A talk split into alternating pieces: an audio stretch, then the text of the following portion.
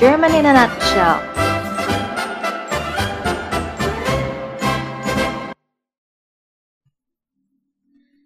Halo Freunde, wie geht es euch allen? Semoga baik-baik saja ya. Selamat datang kembali di program kami German in a Nutshell. Di episode sebelumnya, kita sempat mendengarkan aktivitas keseharian Emma. Hari ini topik kita adalah menceritakan kemampuan yang bisa kita lakukan dengan baik. Yuk kita simak bersama. Was können Sie gut machen? Berikut ini adalah beberapa frase yang dapat digunakan untuk mengungkapkan kemampuan kita. Ikuti Frau ya. Sehr gut. Ikuti. Sehr gut. Artinya sangat baik. Gut. Gut. Artinya baik nicht so gut. Nicht so gut. Artinya tidak terlalu baik. Nicht. Nicht. Artinya tidak. Leider. Leider Artinya, sayang sekali. Können, können, artinya bisa. Nah, können adalah sebuah modal verben atau kata kerja modal. Seperti kata kerja lainnya, können harus dikonjugasikan menurut subjeknya supaya bisa digunakan dalam sebuah kalimat.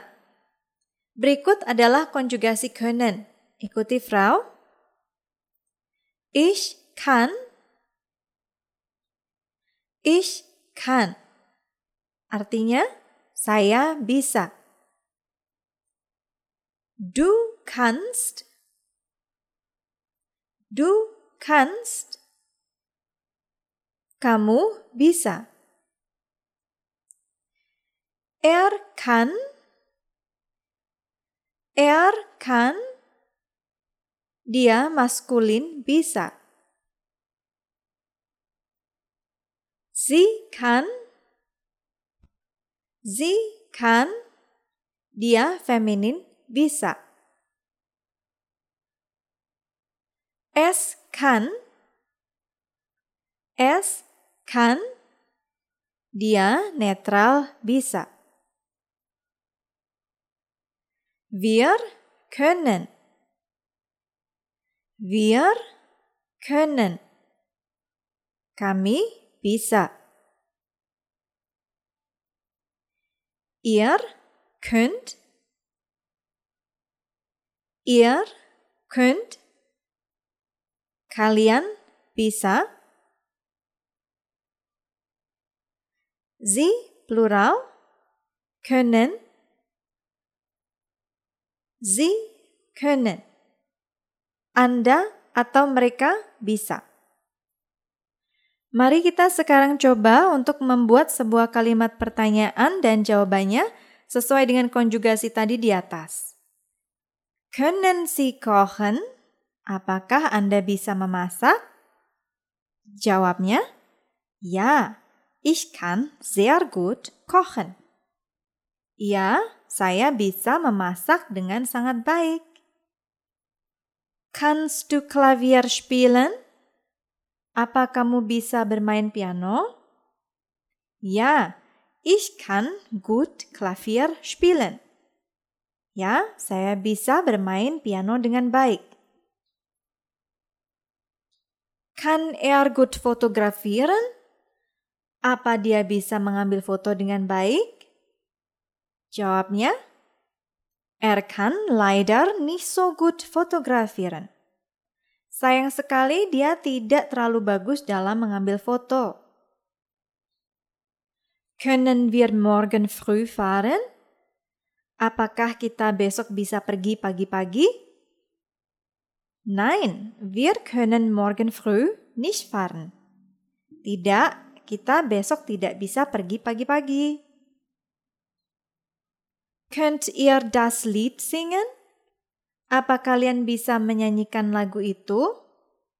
Nein, wir können das Lied nicht so gut singen. Tidak, kita tidak bisa menyanyikan lagu itu dengan baik. Lalu, bagaimana dengan struktur kalimatnya? Mudah, kita coba ambil contoh dari jawaban di atas ya. Ich kann sehr gut kochen. Ich, Subjek, kann konjugasi modal Verben, sehr gut kata sifat, kochen infinitif. Yang perlu digarisbawahi di sini adalah infinitif atau kata dasar dari sebuah kata kerja yang harus selalu ditaruh di paling akhir kalimat. Sekarang kita coba latihan ya. Frau akan bertanya, teman-teman silakan menjawab. Können Sie gut kochen? Apa Anda bisa memasak dengan baik?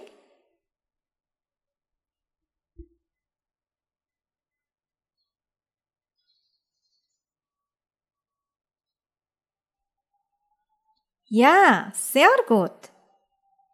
Können Sie gut schwimmen? Apa Anda bisa berenang dengan baik?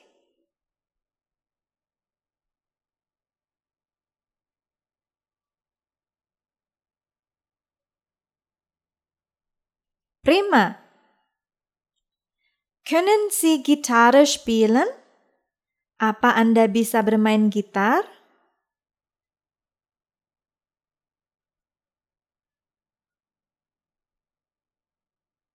Wunderbar. Bagaimana teman-teman? Semoga tidak sulit ya. Silahkan putar ulang episode-episode kami supaya tidak lupa dan semakin lancar dalam belajar. Semoga apa yang Frau bagikan hari ini bisa berguna buat kalian semua ya. Terima kasih sudah belajar bersama Frau. Minggu depan kita akan bahas topik-topik lainnya yang pasti seru banget. So, jangan lupa stay tune di channel kami, German in a Nutshell. Cheers!